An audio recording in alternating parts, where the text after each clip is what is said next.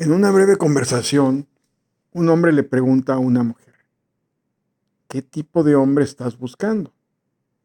Ella se quedó callada un momento antes de verlo a los ojos y le preguntó, ¿de verdad quieres saberlo?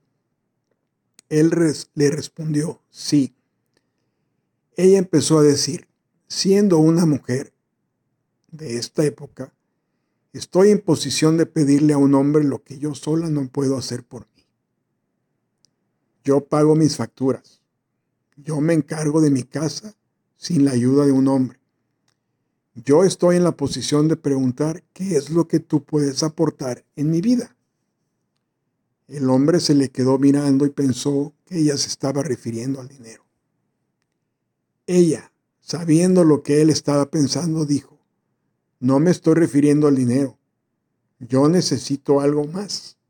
Yo necesito un hombre que luche por la perfección en todos los aspectos de la vida.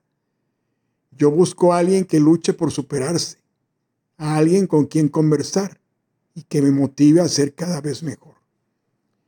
Yo no necesito a alguien mentalmente, simple e inmaduro. Quiero a alguien a quien admirar y que me admire por mí misma.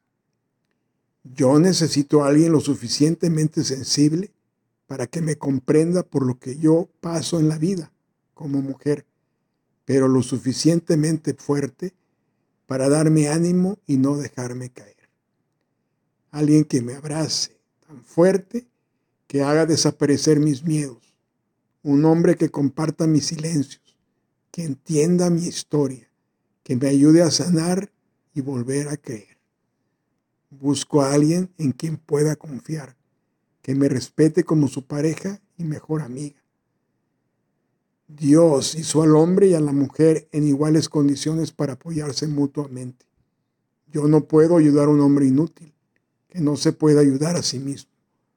Yo busco a un hombre sensible y con buenos sentimientos, porque él conocerá mis sentimientos con solo mirarme a los ojos. Busco ternura.